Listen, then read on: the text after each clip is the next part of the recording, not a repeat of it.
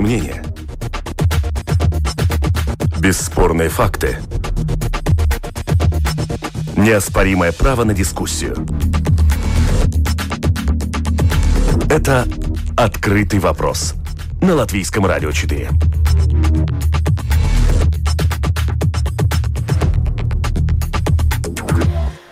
Здравствуйте, в эфире Латвийского радио 4, программа «Открытый вопрос». Сегодня у нас обзор событий недели. У микрофона Юлиана Шкагала, продюсер Людмила Вавинская, оператор прямого эфира Уна Лейман. А в гостях у нас сегодня политолог Ева Бикова. Добрый день. Добрый день. А на прямой телефонной связи с нами Арнис Кактынч, социолог, руководитель агентства СКДС. Здравствуйте. Здравствуйте, здравствуйте. Я предлагаю начать, э, пожалуй, с э, самой нашумевшей темы этой недели. Это распространение фейков э, в социальных сетях, фейки, связанные с COVID-19, задержание фельдшера Марины и армия тех людей, которые все-таки ее поддерживают в этой ситуации.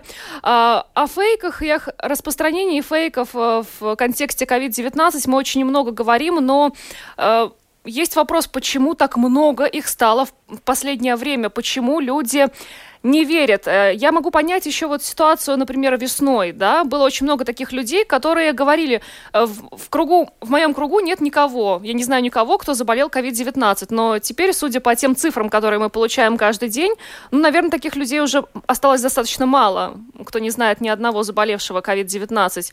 Почему, Ева, как считаете? Я думаю, что это в большой мере тоже проблема правительства, потому что нет однозначной коммуникации и нет объяснения обществу, почему мы э, идем на одни или другие ограничения.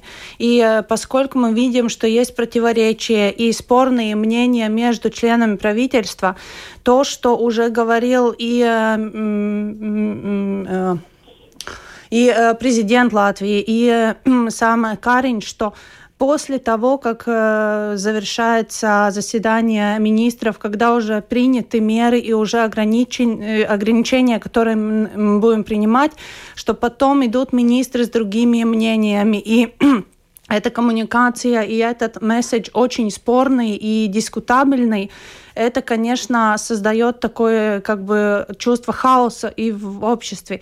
И, конечно, если мы что-то не знаем, и если у нас нет э, Э, возможности надеяться на то, что те, которые принимают решения, они понимают, почему мы-то принимаем такие шаги, почему мы делаем такие решения, то, конечно, и эта не, не, непонятность, этот испуг, это, этот стресс, который и уже существует в обществе, он проявляется именно в таких э, как бы провокациях. Это хорошая почва для того, чтобы была дезинформация, потому что если, если бы правительство и эксперты говорили, что мы должны принимать решения, основываясь на таких и таких э, э, пētījumi. Исследованиях, да. Исследованиях, да, или о, о, о, то, то, какую мы имеем информацию из других стран, и тоже говорили об альтернативах, например, и у нас есть два варианта, или надевать маски и, и детям в школу с 1 по 4 класс, или мы э, все дети учатся дистанционно, и почему мы должны принимать такие решения, я думаю, тогда и э, общество более понимало, куда мы идем, почему так, такие решения принимаются, но то, что сейчас э, в правительстве, что один день мы говорим, что парикмахеры будут работать, маникюры не будут работать, потом мы говорим, да, мы, мы понимаем, что тут э, что-то не так пошло, мы что-то меняем, и то, что этот хаос, который был с товарами, которые можно распространять, которые нельзя, я думаю, в большой мере это и э, вина правительства, что из-за таких поспешных не, не, не созданных в какой-то мере решений, и создается эта почта, и люди не понимают. Господин Кактынч, согласны? Э, да, я считаю, что скорее всего то, каким образом ведется коммуникация, тут является одним из факторов. Но мне не кажется, что это является самым главным фактором. И если бы они там все делали бы очень так сложенно и продуманно и так далее, и мы бы пришли к фундаментальному какому-то другому результату. Так как, по-моему, мы на эту всю проблему можем смотреть даже, ну, там можем выделить разные плоскости, каким образом э, на это все смотреть. И первым делом, ну, ну я тоже по старинке и, и, иногда улавливаю себя, да, что я как бы мыслю по-старому, что что это информационное пространство, информационное поле, что оно как бы осталось такое же, какое было там 20 или 15 лет назад. Но на самом деле само информационное про пространство в течение последних 10 лет фундаментально поменялось. То есть если еще 10 лет назад – было, ну, сравнительно мало информационных каналов, и тогда правительство, ну, какими-то своими там э, трюками, методами могли покрыть эти, эти каналы, если бы они э, имели какую-то, ну, там, там, там, там, э, хорошую коммуникационную программу, так они по всем этим каналам могли э, э, свою, свои новости довести до, ну, не до абсолютно всех, но до большинства. То в наши дни мы видим, что, особенно если говорить о Латвии, то мы видим, что информационное пространство нас каждым днем раздробляется и раздробляется и раздробляется. И в наши дни уже трудновато говорить о каких-то очень таких больших центральных коммуникационных каналах. Мы можем, что каждый из нас постепенно становится коммуникационным каналом. И ну и в этой ситуации, ну конечно, люди бывают разными, есть разными, есть люди поумнее, есть люди не настолько умные. Э, очень многие мы знаем, просто они как бы э, самоудовлетворяются, распространяя там, там, там, там, ну, не только fake news, там, всяких там котиков и так далее, что просто там понабирать лайков. Ну и, конечно, в этом всем пространстве, там, ну, это очень хорошее пространство, чтобы, чтобы там продвигать всякие там странные фейковые новости и так далее, и так далее. Но если мы посмотрим и на другие страны, там, на те, те же самые западноевропейские, я абсолютно уверен, что там тоже хватает всякого рода фейковых новостей. Это не является феноменом Латвии. Э, может быть, Латвия отличается от других стран э, тем, что у нас в Латвии тут очень плохо выглядит информационное пространство. Ну, особенно, ну, если говорить именно о, о, о, о русскоязычных жителях и русскоязычном поле. А, президент страны Эгил Левиц на этой неделе заявил о том, что сейчас то, что мы наблюдаем в Латвии, можно назвать гибридной войной. Вернее, он так это и назвал, гибридная война. Можно ли согласиться здесь с президентом? Действительно ли то, что мы сейчас наблюдаем, является гибридной войной? И в таком случае, кто ведет эту войну? А, я думаю, что этот вопрос, если мы немножко вернемся обратно к первому вопросу насчет того, что вот эта фельдшер Марина была Э, задержана и так далее. Тут, конечно, есть вопрос на, того, на, на, на тему демократии. Насколько, где эта грань между э, свободой слова и уже fake news, и уже какой-то атакой на или э, создавание рисков для общества, для, э, общества, для здоровья общества. И поэтому я думаю, что это гибридная война, но вряд ли эти люди действительно, можно сказать, что они на какой-то грани с терроризмом или также. Я, я не понимаю, какие цели у этих распространителей fake news, у той же самой Марины, у того же Еременко и, и других, какие у них цели, потому что если мы говорим о кибер войне и терроризме, они просто собирают то лайков. это уже с какой-то обязательной целью идет нападение. Но тут, я думаю, более это может быть недостаток информации, потому что то, что мне понравилось, э, реакция той, той, той же самой больницы Ракус, когда вчера наконец-то в социальных сетях или позавчера появились первые ролики, где сами врачи рассказывают об этой ситуации, не фельдшеры, которые нам говорят о том, что все плохо и, э, и, и все, все решается неправильно, но когда уже люди из реанимации э, нам сообщают, какая ситуация, и также я вчера читала в ЛСМ насчет Литвы, где тоже анестезиолог, реаниматолог говорит, что из 10 людей, э, которые поступают у него в реанимацию с COVID, 8 умрут. И поэтому я думаю, если, конечно, эти новости никто не хочет слышать. Я тоже, как простой житель, меня это пугает. И я лучше бы не слышала такие новости. Но если мы даем, а, если мы принимаем, что у нас люди осознанные, они способны мыслить и понимать, то, конечно, э, чем больше мы даем э, реальной информации, тем меньше есть э, как бы площадь для фейк-ньюза. Но Господин Кактинч, вы сказали ради лайков. Получается, э, ради лайков э, человек просто попал в ситуацию, когда сейчас э, его задерживает полиция, неизвестно, как еще будет обстоять ситуация на работе, и все вот это вот ради лайков.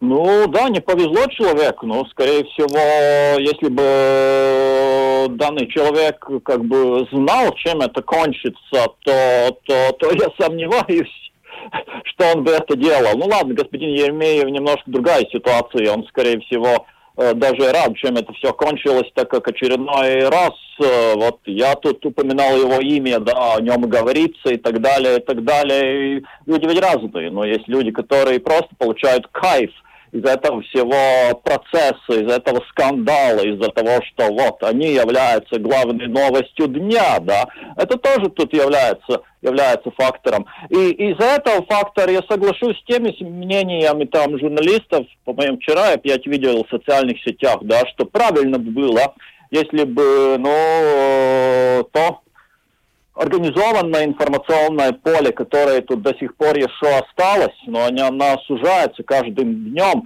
ну, как бы лучше было бы бойкотировали, да, если бы просто не называли именем этих людей, которые очень э, возможно все это делают просто из-за того, чтобы их, их имя еще очередной раз было упомянуто в средствах массовой информации. Правительство – это одна команда, и если кто-то из министров не понимает своей миссии, в таком случае премьер-министр должен попросить его отойти в сторону. Это заявление, опять же, президента Латвии Эгила Левица, которое он сделал в интервью латвийскому телевидению на этой неделе. Ева, это то, о чем а, вы говорили. А, принимаются определенные решения в правительстве, потом а, все расходятся, и министры начинают в социальных сетях критиковать те ограничения, например, которые были утверждены к чему может привести э, так, такие действия отдельных министров и как вы считаете, почему они так делают? То есть это уже не командная работа? Я думаю, что нам надо понять опять эту грань, где мы э, становимся в какой-то мере тоталитарной э, республикой, где все решения принимаются сверху, и это я ни в коем случае э, как бы не, не оправдываю, но э, нормальный процесс это когда каждый министр идет со своими предложениями, со своими аргументами на заседание министров. И эм, то, то, что мы уже видели, что эти заседания иногда даже длятся по 5 и больше часов, и действительно, там есть место, где каждый спорит, где э, обмениваются аргументами и э, ищут компромисс, который лучше для э, интересов общества. Но тогда, когда мы уже пришли к консенсусу, когда мы уже решили, что мы делаем и как делаем, и поняли, почему это делаем, конечно, потом уже идти и говорить, да, мы приняли такое решение, но вообще-то я хотел что-то другое. Но это мне кажется неправильно. И там действительно э, то, то же самое, что говорилось и, например, э, из Минздрава, когда э, после заседания этот, эм, который который общается со СМИ, он говорил, это было принято политическое решение. Но все у нас решения, которые принимаются в, в, в Сейме или в, или в между министрами они всегда политические решения. И, или, например, когда говорилось, что Министерство культуры так и не поняло, что принялось, потому что так и не поняли, кто может работать, кто нет, это, конечно, я считаю неправильно. То, что если мы не имеем конкретную информацию, тогда уточняйте, решайте, и тогда выходите с сообщениями. Но то, что потом в Твиттере каждый пишет, вообще-то мы хотели что-то другое, но это как раз есть та почва, чтобы э, жители не доверяли правительству и начали сомневаться в том, сможет ли вообще правительство о нас позаботиться во время этой э, кризисной ситуации. Господин Кахтинч, получается, что отдельные министры своими действиями в социальных сетях сами подрывают э, доверие со стороны общества к правительству? Да, я бы, я бы подписался да, над таким, под таким утверждением.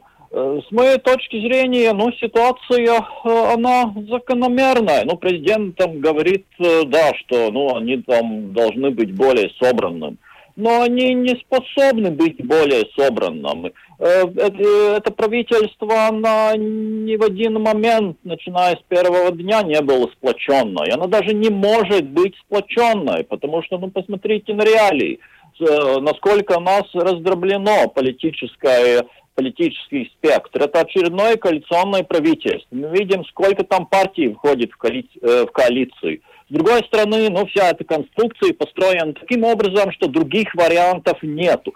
То есть они должны там э, терпеть друг друга. Мы видим, что некоторые из, из коалиционных партий, ну, даже, ну, уже разложились и, и, в принципе, перестали существовать. Но даже в этой ситуации, ну, там никто не способен э, ничего сделать и ничего поменять, потому что есть, есть красные линии. Конечно, ну, со Сасканя вот никогда ни, ни при каких обстоятельствах нельзя говорить. Ну, а для некоторых э, партии «Зеленые крестьяне» являются такой же партией, с которой ну, ни при каких обстоятельствах в коалиции вступать нельзя. Ну, в этой ситуации мы имеем там то, что имеем. Каждый там может делать, что он э, только, что только ему вздумается – ну, а, а господин Каринч, ну что он? он? Он, он может в этой ситуации? Но он может лично подать в отставку. Это все. У него нет инструментов, каким образом э, собрать э, нынешнее правительство, ну, такой единый, мощный кулак, что вообще, ну, в ситуации кризиса у нас просто э, очень необходимо. Ну, но я не, не думаю, что в течение этого парламента там что-то может поменяться. Ева, как считаете, есть ли сейчас хоть какие-то шансы в этой ситуации у правительства реабилитироваться для того, чтобы общество доверяло эпидемиологам, инфектологам и правительству и принятым решениям, а не отдельным э, личностям э, в Фейсбуке? Э, я боюсь, что больше уже нет, потому что эта уже волна зашла слишком далеко, и теперь мы можем только стараться э, более разговаривать, более э, детально объяснять, почему такие меры и почему это нужно делать, потому что если мы все время надеялись, что вот у нас сейчас ограничения, и через две недели ситуация должна быть лучше, но мы видим, что ограничения у нас только больше и больше, но в то же время и заболевших все больше, и ситуация становится с каждым днем, днем критичнее. Мы все, большинство из нас э, посла, э, законопослушные жители, которые и одевают маски и стараются ограничать э, в контактах, но мы видим, что идут сообщения с больниц, что мест нету, что больницы переполнены, и, конечно, это так что я думаю, что во время этой уже э, эпохи мы можем только еще э, стараться до, достучаться до, до жителей и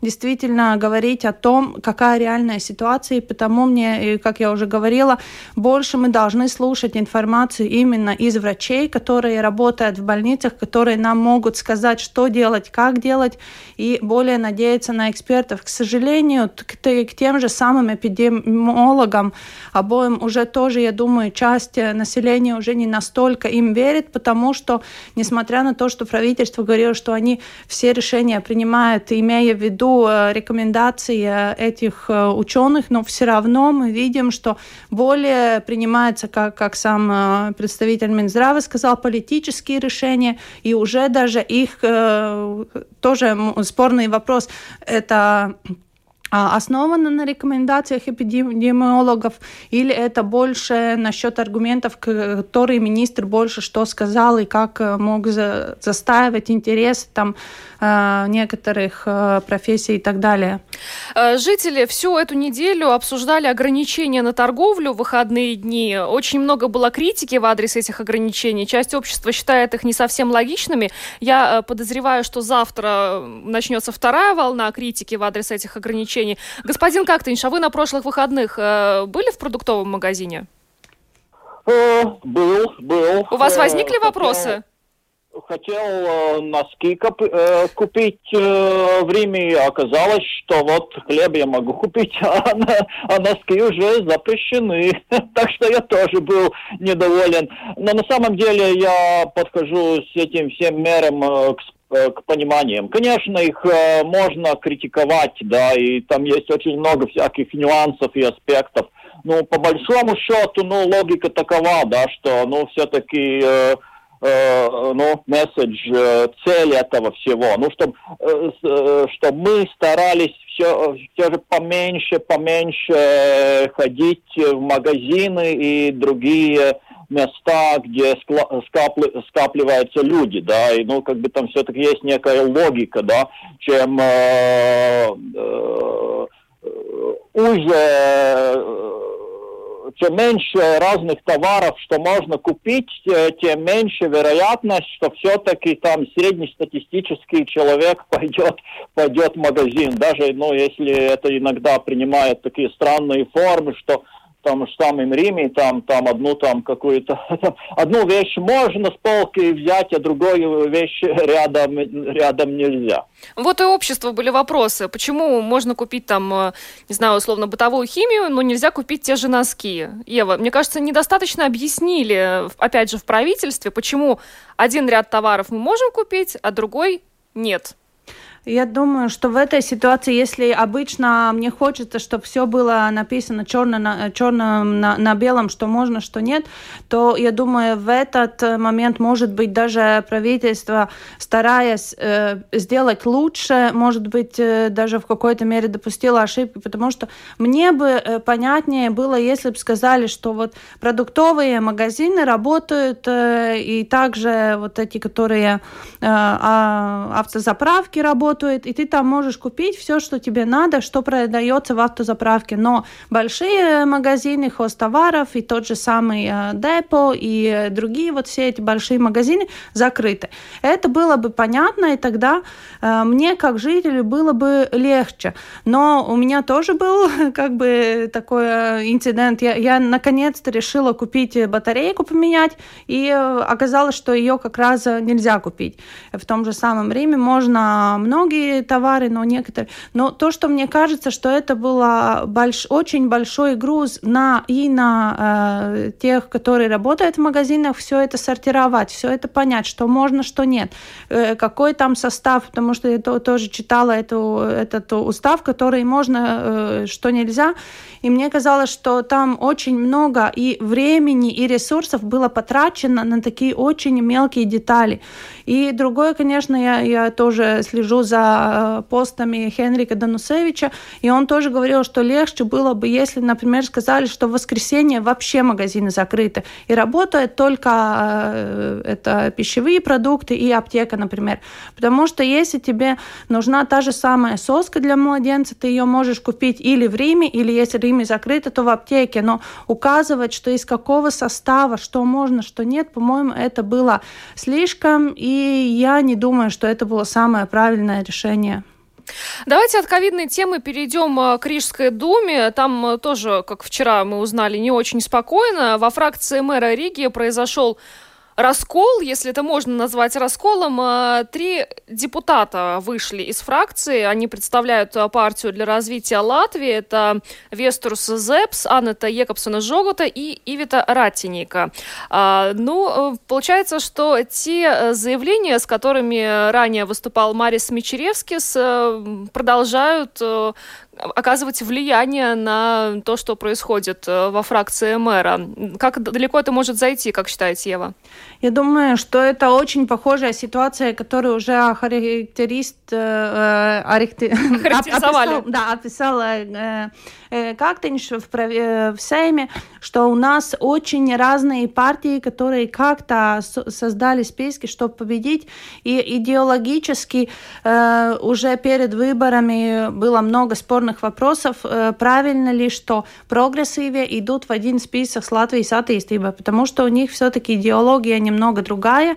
Если Latvijas attīstībai это более либеральная, то э, Progresīvie они более социал-демократы, и это уже такие были э, разные мнения. Потом еще, когда Progresīv-, Progresīvie э, начали, подняли вопрос насчет господина Бондара и его, его поста как... Э, Главы бюджетной комиссии. Да, вот именно. Так что там уже были уже некоторые такие индикации, что вряд ли это действительно сильная большая команда, но именно смотря на то, что теперь был выбор или Мичеревскис, или мы прогоняем Мичеревского с э, фракции, или тогда уходят они. Но то, что мне показалось, что вряд ли это говорят, говорит в пользу Латвии с attīstībai, потому что то, то, какой месседж был перед этим, что будем ждать решения КНАБ, есть ли там э, проблемы с финансированием Латвии с attīstībai, как закончится э, тот же самый с э, пропуском у бывшего министра, и тогда уже будет рассматриваться, сохраняется ли фракция полностью работает или нет. Но то, что теперь эти три, э, три как бы сказать, амбициозных человека сказали, что они уходят, происходит. Ну, я не думаю, что из-за этого особенно пострадает именно этот список э, АПП, который в Рижской думе. Я думаю, Мартинч Статис со своей командой и с э, э, тем, как его поддерживает прогрессивия, я думаю, эта фракция довольно сильная. И то, что вот эти три депутата ушли, ну, это опять э, вопрос, э, было ли они сплошная команда сначала, или это уже изначально были разные партии, разные списки. А, господин Кактынич, как считаете, удастся ли дальше сработаться уже списку, вот этому объединенному списку фракции э, мэра Риги, учитывая, ну вот, те, скажем, такие волнения, которые сейчас мы наблюдаем там? Ну, поживем и видим. Поживем и видим. Ну, мне кажется, я действительно не знаю, что там происходит на самом деле, но у меня создалось впечатление, что, ну, если говорить о этом э, новейшем происшествии, что, ну, там, скорее всего, э, Латвии с attīstībai, э, как бы, ну, у них было абсолютно точно, что э, от них уйдут э, там другие, и чтобы очередной раз публично их не унизили, или они решили уйти сами. Да? Но, но, но поживем увидим. В всяком случае, ну, у нас там новая власть в Риге, там новая дума, ну, мы видим, что там тоже очень широкая коалиция, видим, что там всякие разные противоречия, что означает, что, скорее всего, до следующих э, муниципальных выборов, а там у нас сколько, а, там много, по-моему, там, там больше, чем, чем, чем 4 года. Да, еще Риге, долго. Да, правильно? Да. Правильно, да. Так что мы эти нынешние происшествия успеем еще позабыть э, 150 раз, так как там будет разные еще скандалы и разочарования насчет э, того, что и каким образом это делается в городе Рига. Так что, ну, просто для меня это нормальный латвийский политический процесс. Ева, как считаете, вот эти три депутата, которые покинули э, фракцию мэра, они все-таки теперь будут работать как независимые депутаты или уйдут в какую-то другую фракцию в Рижской думе? Я думаю, что они будут, э, как уже Вестор Зеп сказал, они создают свою фракцию, и они будут существовать как э, три э, члена из фракции Латвии с attīstībai. Но теперь еще более раздроблена будет Рижская дума. Да, но то, что эта коалиция была уже довольно большая по числу мандатов, так что я думаю, что там нет рисков, потому что если мы помним прошлую Рижскую думу, то там это большинство было очень скользкое, там пара пару депутатов могло решить создать, создать, получится создать новую коалицию или нет, то теперь эти три голоса, по-моему, не настолько сильные, у них нет этой золотой карты, чтобы как-то влиять, так что я думаю, что Э, в нынешний момент пока нет еще других каких-то колебаний в коалиции. Я думаю, что ну, они ушли, они говорят, что они будут поддерживать программу Мартинша Стати, но может в каких-то вопросах они опять пойдут э, и будут дружить э, с другими списками, с Готскалпот Рига или тоже с согласия. Так что, как говорил господин Кактинч, время покажет, но пока я не вижу, что они могут что-то радикально изменить в той политике, которая сейчас в Рижской думе. Но, с другой стороны, э, как на всю эту ситуацию отреагирует избиратель? Ведь э, э, фракция для развития за прогрессивные шла на эти выборы с лозунгом «Рестартируем Ригу». И здесь э, вот эти заявления Мариса Мичеревскиса, ну, бросают определенную тень все-таки. Да, но я думаю, что они бросают тень именно на одну из партий, на Латвijas attīstība. И, как э, говорил господин Кактинш, э, результаты в Рижской думе мы будем оценивать э, где-то через 3-4 года, когда будут подходить новые выборы. Так что, может быть, это в какой-то мере повлияет на выбор муниципалитетов или самоуправления в других регионах, но в Рижской думе вряд ли это как-то повлияет на рейтинги. Еще одна тема, которую коснемся в рамках обзора событий недели. Э, однополая семья, выигравшая в Конституционном суде дело о присвоении отпуска по рождению ребенка э, партнерши матери, получила подтверждение выплаты соответствующего пособия. Тем временем э, в Сейме возобновились дискуссии об обеспечении социальной защиты для гражданских союзов, но вот уже отдельные депутаты нацблока считают решение Конституционного суда в пользу однополых пар ошибкой и попытаются ее исправить, э, как сказал Янис э, Домброва. Сможет ли парламент прийти к компромиссу в этом вопросе. Дискуссии очень давно ведутся, но теперь у нас уже есть решение Конституционного суда. Но, как я понимаю, еще не все парламентские партии готовы решать этот вопрос. А, господин Кактинч, как вы считаете?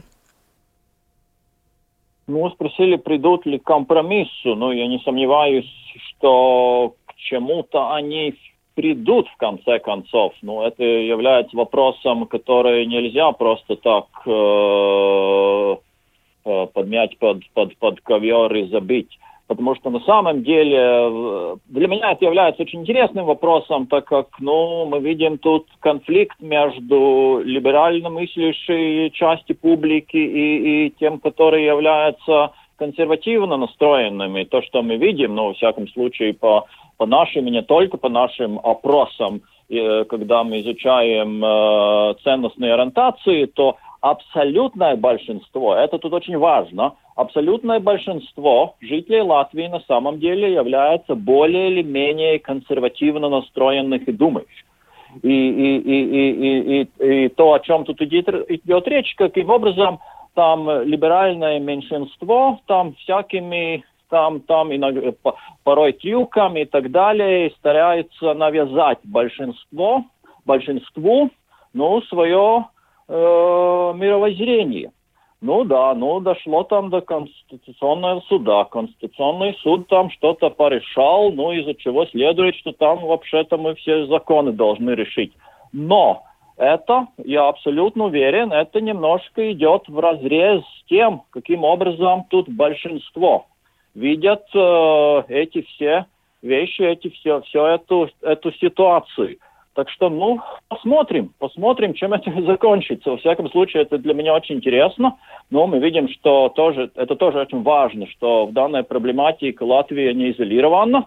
Мы видим, что подобные всякие процессы происходят и в других странах, в Европе, там тоже есть как бы там, там, там мода на все эти вещи. Мы знаем, что для нас все-таки там очень важно следовать, э, что и каким образом там, там делается там в Брюсселе и так далее. Но с другой стороны, мы видим, что там э, уже есть там, там, там уровень Европы, там конфликт уже там с Польшей, с Венгрией. И там тоже, на самом деле, если посмотреть там, там, там поглубже, у истоков этого конфликта там тоже присутствует, ну, конфликт между разными мировоззрениями, да. Ну, посмотрим, чем это все тут закончится у нас в Латвии.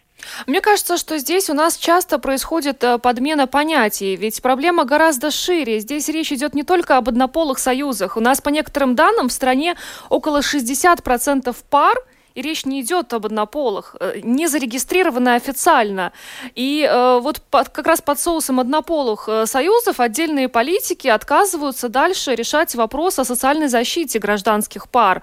Э, Ева, как вам кажется, ну, что в Вы Сейме будет дальше? Очень, очень точно заметили эту разницу, и то, что я тоже наблюдаю, что одна проблема – это действительно возможность заключить брак однополым парам, и как бы создать официально семью, будущей однополыми э, представителями.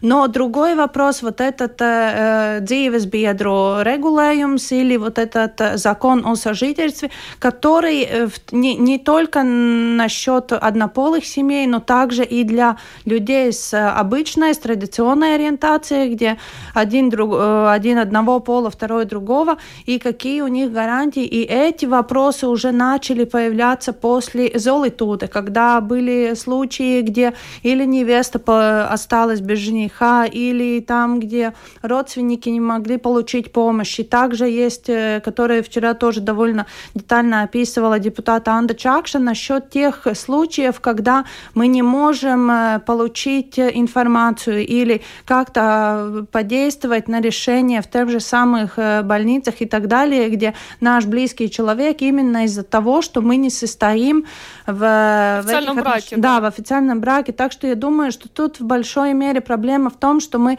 очень как бы путаем все это в одну кашу, и действительно это в какой-то мере э, создает новые проблемы. Но то, что мне э, кажется хорошо, это то, что комиссия по социальным и э, трудовым делам, да, они действительно начали рассматривать и смотреть законы, где нужны какие поправки, и не только смотря Э, очень узко насчет однополых пар, но действительно в этом большом контексте.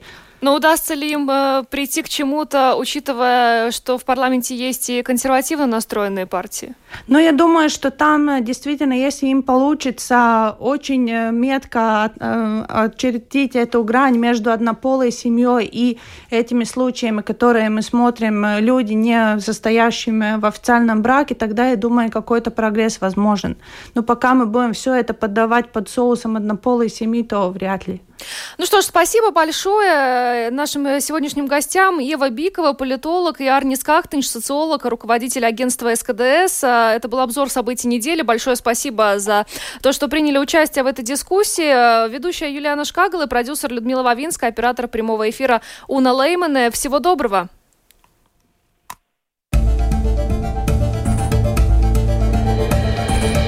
Это «Открытый вопрос» на Латвийском радио 4.